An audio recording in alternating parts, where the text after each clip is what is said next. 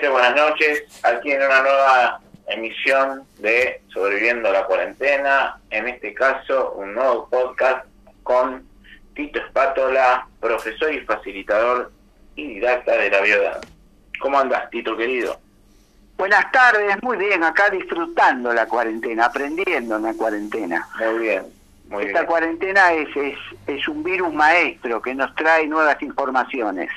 Está bien. Escúchame, quería que, que nos profundices acerca de qué es la biodanza. Bueno, biodanza es un sistema de reaprendizaje afectivo a través de música, emociones y movimiento en un trabajo grupal. Es una creación del psicólogo y antropólogo chileno Rolando Toro Araneda, ¿sí? que además fue maestro de escuela, músico, poeta, pintor, eh, era un, personaje maravilloso, digo era porque falleció hace 10 años y este año celebramos su celebramos su nacimiento. Eh, los 19 de abril celebramos el, el, cumpleaños, no tomamos como fecha el día de su partida, sino el día de su nacimiento para celebrarlo.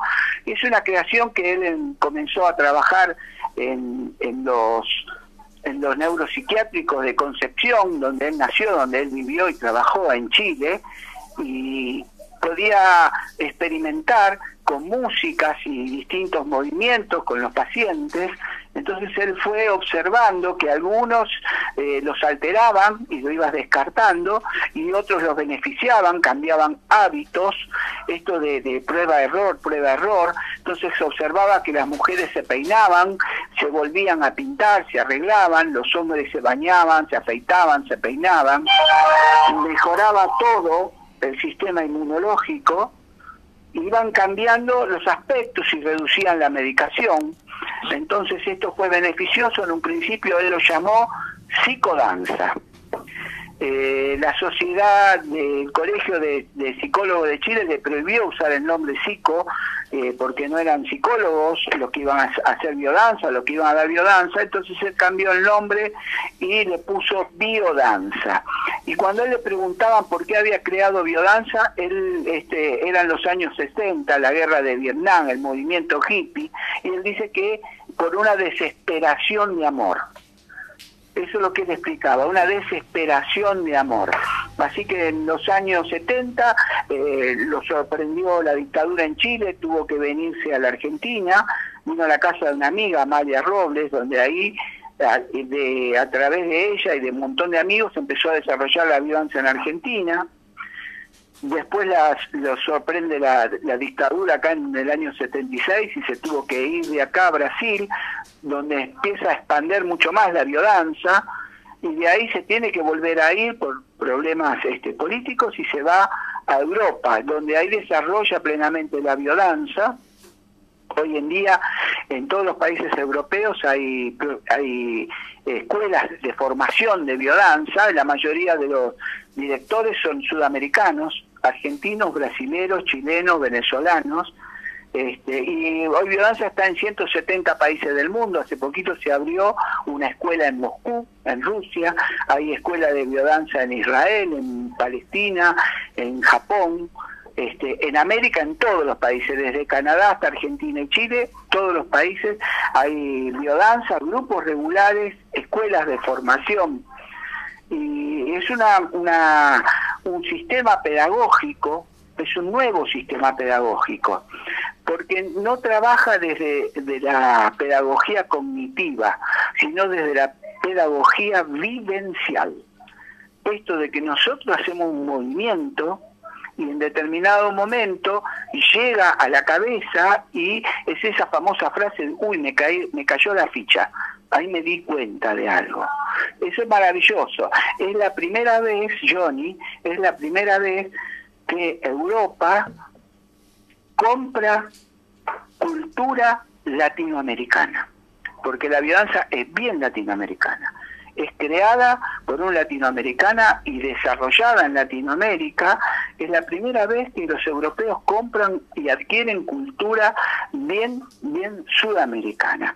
Así que es, una maravilla, ayuda muchísimo la biodanza, ayuda muchísimo a desarrollar los potenciales de cada una de las personas.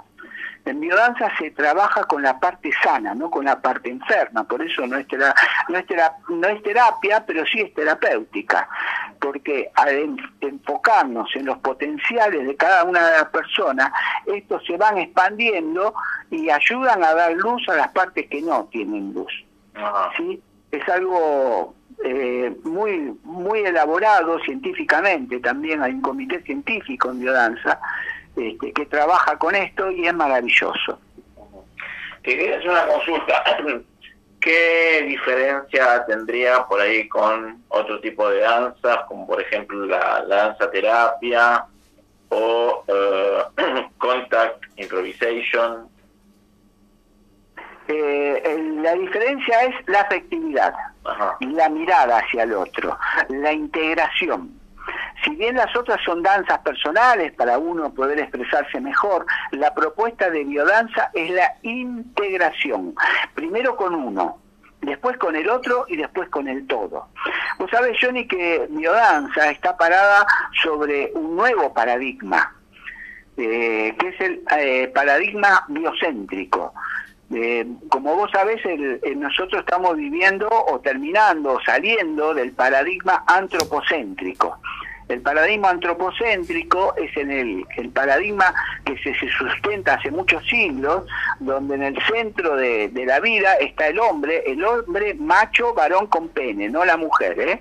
El hombre está en el centro y todo lo demás gira a su alrededor. Que eso fue lo que dio fundamento al patriarcado durante muchos siglos. ¿No? Entonces, la teoría que trae Rolando, el nuevo paradigma, el biocéntrico, dice sacar al hombre del lugar del centro, del lugar de observador y ponerlo como partícipe. Y en el centro va la vida, va la vida. Y el hombre es igual que la mujer, es igual que los animales, es igual que la naturaleza, que los ríos, la montaña, los árboles. Y, y en esa forma podemos llegar a vivir con armonía en este mundo. Fíjate vos que estamos viviendo una, una pandemia donde vuelve a igualar todo, donde el, el centro es la vida en la naturaleza, donde estamos todos resguardados adentro, entonces vos ves que en los canales de Venecia empiezan a aparecer peces animales empiezan a caminar por las calles. O sea, se vuelve a ordenar todo. ¿sí? No es que esto es un patrimonio único, exclusivo de los hombres y de la humanidad. No, la tierra es de todos. Entonces este paradigma biocéntrico viene a, incorporarse, que vos sabés que un paradigma no se pone a partir de, de un día para el otro, ¿no? Se van pasando los años este, poniéndose, imponiéndose un paradigma. El primer paradigma que tuvimos fue el heliocéntrico. El, Dios, el centro del universo era el Sol. Después pasamos a otro paradigma que fue el teocéntrico, donde Dios era el centro. Para este, finalizar en el que tenemos ahora, que es el antropocéntrico, que fue bastante perjudicial para la humanidad. Sí, eh, ¿Cómo es la práctica? Acá nos llega, ¿cómo se practica? ¿En, dónde? Bueno, se practica en salones, eh, en aulas, eh, en grupos, en grupos de, de, a 5, de a 6, de a 12, de a 20, de a 50, hasta donde llegue el número. Eh, no tiene límite de edad. Yo, por ejemplo, en este momento tengo un alumno de 81 años que tiene una vitalidad maravillosa y he tenido alumnas de 18, 20 años. Hoy el promedio de mi grupo, entre los más y los menos, este, está entre 40 y 50. Este, es para todo el mundo. Eh, en biodanza se danza, no se baila. Hay una diferencia entre la danza y el baile. El baile es un, es un movimiento determinado, con una música determinado y un estilo particular. Vos sabés muy bien que no es lo mismo un tango que una milonga, no es lo mismo una salsa que una bachata. En cambio, la danza y la biodanza es la expresión interior de cada uno de nosotros. Yo puedo proponerte una música y te pido que hagas una danza y te, a vos te va a salir una danza que es tuya y el mes siguiente te pongo la misma música y te hago la misma propuesta y sale otra danza, porque vos estás diferente. y te sale otra danza. Entonces, eso es lo que buscamos en biodanza. La propuesta de biodanza es dejar el mundo del pensar para entrar al mundo del sentir. No reemplazar el sentir por el pensar, sino cambiar el orden, ya que lo primero que surgió en, en nuestra especie humana fue el sentir. Mm. El sentir el movimiento. El hombre en la caverna sentía hambre y después pensaba a ver cómo iba a hacer agarrar ese mamut para comerlo o ir a recolectar este, frutas. ¿sí? Pero, primero viene el sentir, después viene el pensar, primero vino el movimiento y después vino la palabra. ¿sí? Eh, los seres humanos nos movemos antes de, de hablar. ¿sí? Entonces por eso es importante lo que nosotros hacemos en biodanza de dar privilegio a los movimientos. Sí, sí, sí. Escuchame una cosa, y acá nos lleva una pregunta, eh, ¿qué beneficios trae a nivel salud física, mental, emocional? Bueno, muchísimo, muchísimo. La autorregulación orgánica es uno de los primeros ejercicios este, que, trae la autorregulación. Nosotros caminamos y cuando eh, hacemos el caminar buscamos una forma particular de caminar, que es el caminar natural del ser humano, que es con sinergismo. Eso sería alternando la pierna de un brazo con el brazo opuesto, con la pierna opuesta. O sea, brazo izquierda, pierna derecha, brazo derecho, pierna izquierda. Eso es caminar con sinergismo. Ese movimiento produce un equilibrio, desequilibrio, equilibrio, desequilibrio que los que nos hace mover. A su vez, ese movimiento que va de un lado hacia el otro hace que nuestros hemisferios, el izquierdo y el derecho, el izquierdo que es el de la razón y el derecho que es el del sentir, podemos llamar así muy simplemente, mucho más complicado, este, se empiezan a equilibrar. Uno llega a una clase de biodanza, especialmente los que vivimos en estas grandes ciudades, con el hemisferio izquierdo este, muy arriba, ¿viste? Este, no anda el subte, no tengo plata para la sube, este, tengo que pasar a comprar algo antes de volver, el remedio para mi mamá, me falta esto. Entonces llega y con el, el del sentir muy aplastado. Cuando empezamos a hacer este movimiento de caminar moviéndonos, lo que empieza a hacer equilibrarse son los dos hemisferios. Entonces el izquierdo baja, el derecho sube y eh, aparece la sonrisa espontánea. Eso son, tiene que ver con los aspectos fisiológicos de biodanza que se trabaja. Después es una renovación orgánica. Hay mucha gente que empieza biodanza y automáticamente, sin proponerse, lo deja de fumar. Empieza a cambiar los hábitos, porque vamos privilegiando, vamos privilegiando la vida. Y la vida tiene que ver con nosotros. ¿sí? Se van cambiando muchos hábitos. Aparte hay algo que es fundamental, que es lo que más este, enriquece en biodanza. En biodanza este, cuando hacemos la primer parte, que es la cognitiva, la hablada, está terminantemente prohibido la descalificación. Se promueve muchísimo la calificación de las personas, no porque seamos tontos y no veamos lo que uno hace mal, pero nos enfocamos en lo que hace bien. Y la calificación sube muchísimo la autoestima de las personas, ¿sabes? Sube muchísimo la autoestima de las personas, mientras que la descalificación eh, Rolando Toro, el creador de la biodanza, decía que era un asesinato ontológico a la identidad. Entonces eso empieza a cambiar los vínculos, los vínculos primarios con nuestra pareja, con nuestros padres, con nuestros hijos, con nuestros hermanos, y se empieza a extender. Esos son los beneficios que trae la biodanza.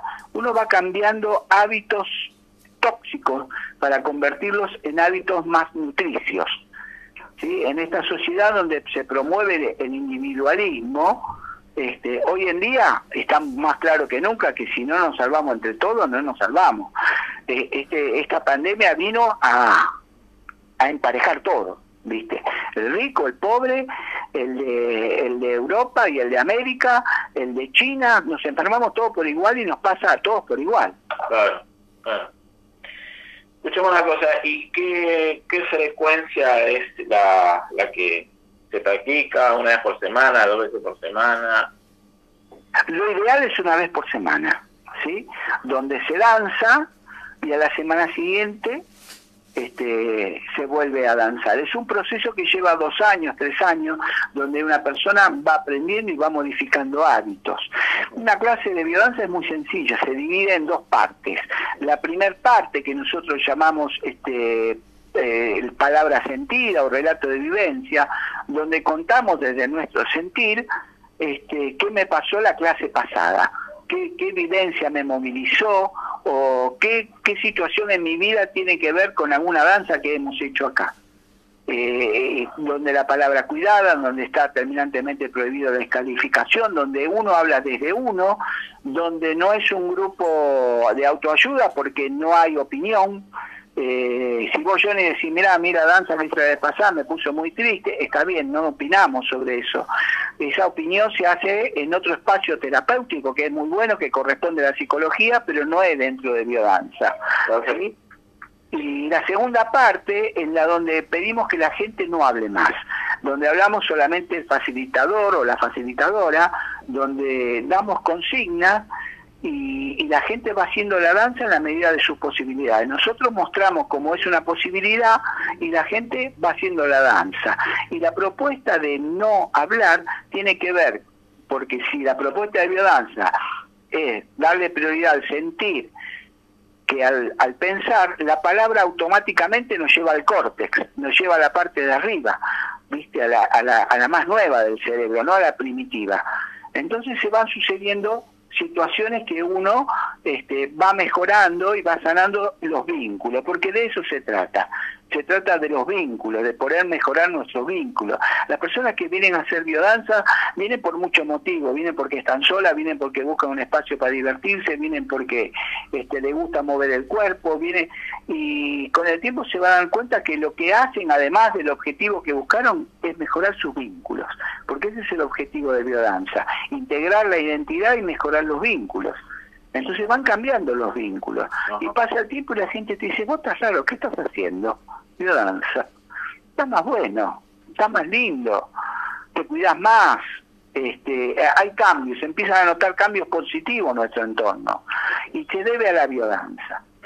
Así que es, es muy alentador, eh, es muy auspicioso que la gente haga biodanza. Eh, lo ayuda a conectarse mejor. Hoy en día, en esta ciudad donde vivimos, en cada barrio hay un grupo de biodanza, cuando no hay más de un grupo. Hay muchos grupos de biodanza y hay para todos los días de la semana y para todos los horarios. Hay a la mañana temprano, hay a la tarde, hay a la noche. Este, es muy auspicioso hoy en día. Sí, Hombres haciendo biodanza. Con respecto a, bueno, alguna persona que esté interesada, eh, como vos, en en ser facilitador de, esta disciplina? ¿Cómo, qué hace? ¿Cómo tiene que ir? ¿Hay como una facultad? ¿Cómo es? Hay escuelas de formación. El camino es el siguiente, grupo regular, después de un tiempo determinado un grupo regular, este, la gente quiere profundizar el proceso y va a ser una escuela de formación, que la formación dura tres años más un año de práctica docente, donde ahí se produce un, una profundización en, el propio crecimiento personal y este, eh, te lleva a ser facilitador de biodanza. Es muy importante este, para las personas que deciden hacer la escuela de biodanza, la escuela en Argentina, creo que hay 26 escuelas funcionando en este momento, este, es muy importante hacer grupo regular. Yo, por ejemplo, tomo clases en forma regular desde el año 2004 cuando comencé. Eh, soy facilitador, soy docente de varias escuelas y sigo tomando clases regulares en mi grupo de biodanza los días martes con mi profesor y es maravilloso, soy alumno, hay un espacio en el que yo sigo siendo alumno. ¿sí? Esto es como, como el, el terapeuta, el psicólogo que sigue haciendo terapia, o, cualquier profesional que sigue sigue haciendo su proceso. De eso se trata. Claro, claro. Bueno, y para terminar, ¿dónde, dónde te, te podrían encontrar? ¿Alguna red, celular, mail? Yo estoy en Almagro, doy clase los miércoles a las 20 horas, ahora lo estoy dando en forma online al grupo, y mi mail es titoespátola, arroba yahoo.com.ar y mi celular es 011 5978 9536. Me pueden encontrar en Facebook, en Instagram, estoy en las redes, pueden ver lo que es biodanza. Buenísimo. Bueno, querido, la verdad te quiero eh, súper agradecer por la nota y bueno, seguramente nos quedará pendiente la otra de constelaciones. Sí, es algo nuevo que estamos incorporando, las constelaciones familiares, y, es algo este, también sistémico. Fíjate vos, eh, Rolando Toro nació el 24 de febrero de el 19 el 19 de abril de 1924 y Bert Hellinger nació que es el creador de las constelaciones familiares nació el, 16 de diciembre de 1925 son coetáneos y los dos crearon algo que es sistémico. El sistema dice que el sistema es mayor que la suma de sus unidades un sistema es mucho más grande que la suma de sus participantes. los dos trabajan en forma muy parecida. Así que bueno, otro día hablamos de constelaciones, Perfecto. Bueno, desde acá te quería dar un, saludo grande, un abrazo grande y bueno, nos estaremos viendo pronto. ¿Cómo no? Nos estaremos viendo, abrazando y si Dios quiere muy pronto podemos danzar juntos, Johnny. Dale, te mando un abrazo. Un abrazo y un abrazo a toda la audiencia. y a quedarte en casa hasta que esto termine. Dale. Chao, chao. Chao, chao. Bueno, gente, este fue otra nueva edición de un podcast, podcast sobreviviendo a la cuarentena. Un abrazo